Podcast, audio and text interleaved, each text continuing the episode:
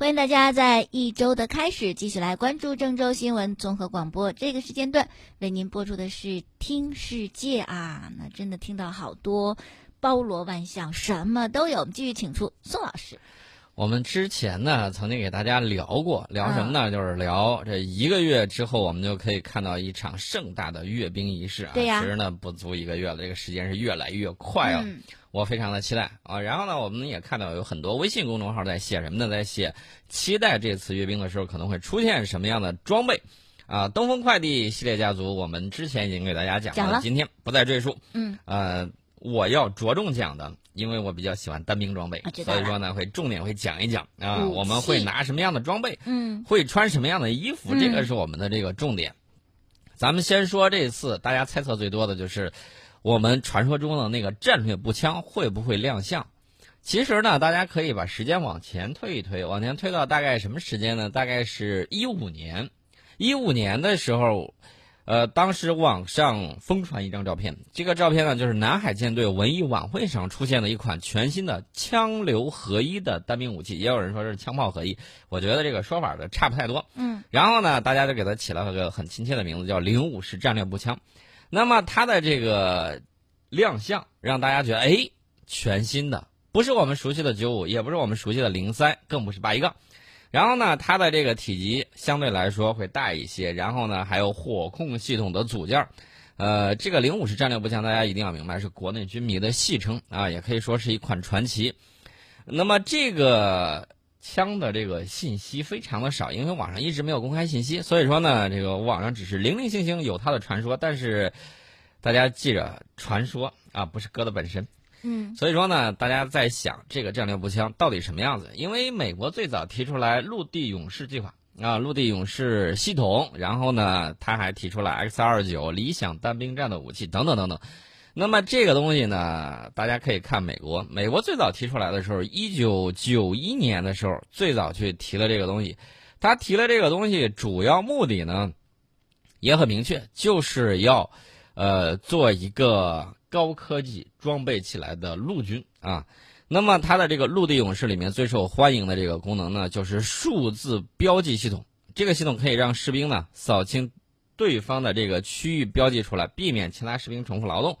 那么它的这个整一个完整的一个系统，后来当然当然大家也知道了，这个陆地勇士系统就扑街了。嗯啊，这个我们也知道后来的情况，但是它的这个概念提的比较早，九一年最早提出来，提出来之后。呃，经过十年的发展啊，然后呢，它有一些初始设计思想和情形就出现偏差，又过了十年，这个计划就放弃了啊。但是呢，可以给我们一定的这种借鉴，比如说，他提出来了这个性能目标优先次序，他有这么样一个指标，就是第一个优先性是杀伤力，就是说你这个装备到底这个杀伤力怎么样啊，大不大，能够实现什么样的效果？他当时的想法就是，一方面。他要有一个半自动榴弹发射器，再结合在枪上。然后呢，他甚至考虑过三管合一。什么叫三管合一呢？霰弹、榴弹，还有步枪弹。后来呢，发现太重了，实在没法扛。然后把那个霰弹就给去掉了。嗯。然后呢，就变成了这个榴弹和这个步枪的这种结合。但是呢，依然很重。为什么呢？他想追求很多先进的这个设备。然后呢，就在上面，大家不要忘了，还有火控系统。还有火控系统虽然打得很准，但是这个东西你出去扛的时候，大家看网上它流出来的这个照片，感觉跟抱了一个黑匣子一样。所以说呢，这个东西的人机功效也差，然后重量实在是太重了。这个重量高达这个是超过十公斤的，你扛那个二十斤的东西实在是太受不了。所以说重量比较超重。另外呢，它这个装备只是武器子系统里头的一部分。它除此之外呢，还有综合头盔子系统啊，头盔也算。然后呢，头盔上面还有一些传感器啊、摄像头啊什么之类的东西，还有计算无线电子系统啊，以及软件子系统、防护服与单兵设备的子系统，用于陆军步兵五种类型的需要啊，突击队员、空降兵，然后空中突击队员、轻载和机械化部队的人员。那么从完整的角度看呢，呃，怎么讲呢？这个东西东西好是好。就是太重了，嗯，将来你让机器人装备的话，可能效果会比较好，或者说，等到机械外骨骼普及了啊，把这部分重量能够让机械外骨骼去负担的时候，可能也 OK。但是他让他普通士兵行动的时候，普通士兵发现这个东西实在是太重了。嗯，想的挺好，但不太实用。对，然后呢，这个美国呢，就后来他就改了，说把这个陆地勇士计划，呃，换成那个二零二五未来武士计划，就换了。嗯，换了之后呢，来描绘比较完整的一个单兵作战的这么一个框架。这个目标呢是比较预期的。当时呢，他知道，除了这个，就是刚才我们讲到的这个陆地勇士计划里面的枪械之外，它还有防护。防护服嘛，它要求也比较高。然后呢，其实我觉得有些东西太过于超前，比如说一些新概念的武器，温压弹，包括有一些温压弹啊，温压弹，温压弹这个可以瞬时让你这块儿的氧气就没了。哦啊，这个情况很吓人的，所以说它防护方面它也要注重防护这些。除此之外还有什么呢？激光武器、微波武器，这都是它想要防护的这些东西，包括次声波啊这种比较机密，这种是新的这种杀伤机理这种装备。然后呢，他就再去考虑啊，考虑来考虑去，现在这个可能变成 X 计划了啊，也不知道变成什么样的。那么我们看。他这个东西弄来弄去，结果呢，吸引全世界很多厂商。嗯。呃，比如说，HK 公司，HK 公司当年倒倒闭啊，就是差不多就快也不行了。主要原因就在于美国提了一个计划，说搞这个无壳步枪弹，然后呢，人家德国真下劲儿去搞，搞来搞去，搞去搞来，他说我不要了，然后呢，就差点让人家厂子破产。这不耍赖吗？啊。没有，他我就招标了，你自己看着办吧。然后他把大量的精力放在那个 G 幺幺那个上面。那你想准要什么再说？呃，不行，人家一定要先聊一聊啊。这个聊完之后呢，这个事儿就不了了之了。嗯啊，我们也知道，这个美国出陆地勇士计划之后，带动了全世界各个国家啊，都就是军事强国都有这方面的打算。比如说，这个俄罗斯有，法国也有，英国也有。呃，到后来呢，大家挺像风向标啊。对德国的这种方式跟他那个不太一样。德国说你不要把所有东西集成到一个人身上，嗯，他有点像戚继光，有点像戚继光那个做法，呃，不追求单兵武器、单个武器的这种厉害完美啊，完美。他追求什么？小队啊，把这所有的这些，你看这么多功能是吧？集合分担给九个人或者十一个人的步兵班，然后呢，让每一个成员结合起来成为一个整体。啊，德国走的是德国未来勇士呃未来战士计划走的是这么一个路子，嗯，所以说大家看到啊，这个八仙过海各显神通，在未来的这种啊装备方面，大家各自想各自的办法。哎，在这儿我们就要提一下我们了，我们看我们的这个东西啊，先说这个美国的这个 XM 八呃 XM 二九拆成两个这个子系统，一个是 XM 八突击步枪，还有一个是 XM 二五榴弹发射器，他把它拆了，拆了之后呢。他发现另外一个问题，这 X 二呃 XM 二五榴弹发射器这个东西进度很快，但是原有的这个二十毫米榴弹威力是不足的。二十毫米大家比划一下，比你大拇指粗不了多少，对对吧？呃，然后呢，他就把口径增加到二十五毫米，然后他交付给驻阿富汗的美军进行了测实战测试。那么相关部队呢，报告在两次战斗之中。XM 二五一共射击五十五次啊，成功压制了塔利班的这个俄制 PKM 机枪的这个火力啊，比较有效的支援了步兵的战斗。但是，啊，凡事就怕就怕但是 是这个 XM 二五特别贵，有多贵呢？三千不是三千，三万五千美元一个。你想一想，这东西多贵？嗯，就是个榴弹发射器嘛。然后呢，这个重量也不轻。六点五公斤，也挺重的。六点五公斤可是比八一杠都要重啊！八一杠去掉弹匣三点四五，这个可是要重得多。所以说呢，大家可以看一下，这个限制了它的装备，因为太贵。嗯。呃，然后呢，也限制了它装备的规模，这是相应的情况。美军对它的评价是威力挺大，哎呀，就是不足以取代一支 M 四突击步枪啊！这就从一个侧面说。当年的对对对，当年陆地勇士计划这样的武器，距离大规模推广还有很长的路要走。嗯，然后呢，在美国发展这个 OICW，就是这个陆地勇士计划的时候，我们国家呢也展开了对它的跟踪研究，而且进行了相关型号的这种预研和研制。呃，老军迷们看过去的那个杂志的时候，杂志封面有的时候你就看，有的时候那个头盔上啊，扯来扯去扯了很多这个这个光纤线，那个摄像头，嗯，啊，就开始对那个东西进行预言。其实早在很好几年前，国产的这个陆地勇士计划的早期样枪图片就已经出现在网络上，呃，然后呢，从图片上大家也能够看见国产的这款就是无托双口径布局啊，然后呢跟美国的 XM 二十九不一样，国产的是榴弹发射器在下，突击步枪在上，然后呢在这个枪的这个盒子上也能够清楚的看到单兵武器火控系统的那个字样，也就是说早期我们的这个样枪也是配备了火控系统。然后大家再去找这个论文，公开的这种论文，单兵武器光电智能化火控系统这篇论文里头呢，就披露了我们国家单兵武器光电智能化火控系统具体组成和性能。大家要知道，这个火控系统可是比你那个枪可是要贵得多。嗯。啊，大家都知道，这个望远镜一般情况下，望远镜或者说瞄准镜一般情况下比枪要贵，或者跟枪同样的价格。你去美国，你看。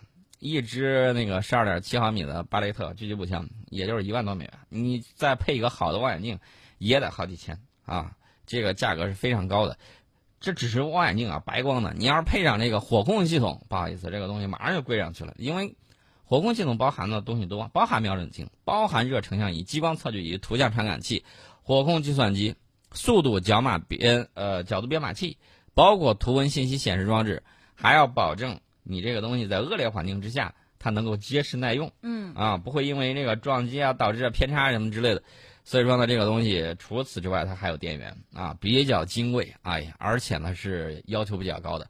那么性能呢，可以对五十到一千七百米距离的固定目标和移动目标呢进行跟踪瞄准，自动测量目标距离，自动测量目标速度，自动计算射击助援。那么对人来说，需要做的就是瞄准，然后扣扳机就行了。那么除此之外呢，它这个自动装订表尺的这个距离，还有方位的提前量，能够修正气象条件对外弹道的这种影响，而且可以对这个榴弹呢进行参数装订，具备全天候作战的这种能力。啊，这个火控结算的话，比人拿个小这个气象台，然后去测风速、测湿度什么之类，比那个来的要快得多。呃，后来呢？我们这个 OICW 这个样枪就有明显的变化，就演变成后来大家说那个零五式战略步枪，再后来变成了 OTS 幺幺。这个在前两年，这个我们国家领导人去视察部队的时候，大家也看到了，也就是前年吧，大家就能够看到那个突击步枪的那个样子。然后呢，大家可以看我们这个明显的有了变化，是这种零点五毫米的这个步枪和榴弹发射器组成，而且这个榴弹发射器呢。哇，原来的时候他们想的就是半自动射击或者全自动射击，但是这个样子的话就导致比较重。那么我们想的办法非常的简单啊，而且呢，你对单兵来说不需要非常持续的这种火力，怎么办呢？我们用半自动的方式，就是手拉手拉栓，嗯，哎，装填一发打一下。其实呢，大家发会发现这种面杀伤的这种装备，有的时候只需要几发。啊，就是几个人同时开火的时候，你就会造成这种面杀伤的这种效果。本身它就是榴弹嘛，打出去了之后，这个榴弹它的速度还比较平直，嗯，啊，也人能够承受得了。大家可以看那个枪托，那个非常厚，而且起中间镂空的那个橡胶托底板，那个地方，那个地方呢就充充分说明了它的缓冲是比较好的。这个东西打过去之后呢，既能够让单兵手中有了小炮。啊，又让他有了突击步枪，而且呢，重量还不是特别重，这个已经在重量以及性能方面取得了一个非常好的这个平衡。嗯，呃，这个良好的这种压制效果，效果是非常棒的。呃，所以说呢，大家可以看啊，这个装备还是很棒的，就是想想办法，然后呢，搞定这些东西。那么据说这个全枪长度是小于零点九五米，重量是小于五公斤，也有说是七公斤的。反正大家可以看啊，大概的这个重量就是这个样子。我个人认为可能比五公斤可能会要重一些吧，可能会要斤十二斤这样子啊，可能会重一些。然后呢，这个一是呢，大家会看它的那个榴弹射程八百米啊，榴弹重量是八十五克。打击八百米外的这个目标的时候，飞行时间大概只需要这个不到五秒。啊，然后呢，设定空炸。什么叫空炸？空中爆炸，就是说，它有的不是掩蔽在那个坑道里头吗？嗯。到他们头上再炸，到他们头上再炸，而不是炸到旁边，你打不住它。嗯。那么杀伤半径呢，相当于一个小手榴弹了啊！这个杀伤面积能够达到一百八十六平方米，大家可以想象一下自己的那个房子有多大。没那么大。呃，这个一百八十六平米啊，杀伤面积，所以说呢，这个绝对是单兵手中的这种小炮，特别是配合了这个计算机火控系统以及光电瞄准系统之外，它能够大大的提高射击的这种精确度，而且可以在超远的距离之上精确的杀伤敌人。所以说呢，这个精度是有保障的。另外呢，大家要看我们这个东西达到另外一种境界。大家都知道，这个在战场上反狙击手特别麻烦，对吧？嗯，这个单兵发现对方有狙击手的时候，美国的做法就是我这儿弄上一种这个测狙击手的一种装备啊。大家简单看的时候，其实就是好几个方向整上这种高灵敏度的这种类似于话筒，就是拾音器。然后呢，一旦哪个方向出现了这个声音，声音，然后呢，它通过这种电脑解析，然后迅速指出来那个位置。但是这个时候往往会有另外一个情况，就是狙击手通常离你很远。像美国是美军手里头的 M 四，不好意思，你的这个射程跟不上啊，射程跟不上。用榴弹发射器吧，用榴弹发射器可能那个东西它装备的啊，就是射程也达不到，因为它有的时候用十二点七毫米的，通常都在一千米之外，你不好找到它。找到它之后呢，你又不好去把它干掉。美国通常会呼叫啊武装直升机。或者是呼叫这个呃迫击炮，那还来得及不？所以说这个就有点慢。对呀。那么如果碰见的这种情况，咱们的做法就是找着你了之后，一发二十毫米的空爆榴弹走你，啊，我不需要精确打击，面杀伤嘛，一百八十六平米打到你那个窗户眼里头就行，嗯，一下就把你干掉。所以说大家可以看啊，这个确确实效果会比较好，而且呢，这个二十毫米的这个榴弹弹道外形设计也在不断的这种优化，它的这个。弹丸，啊，大家也看了，美国使用的这个二二十毫米的时候，他认为这个杀伤力不足，后来他加到二十五毫米。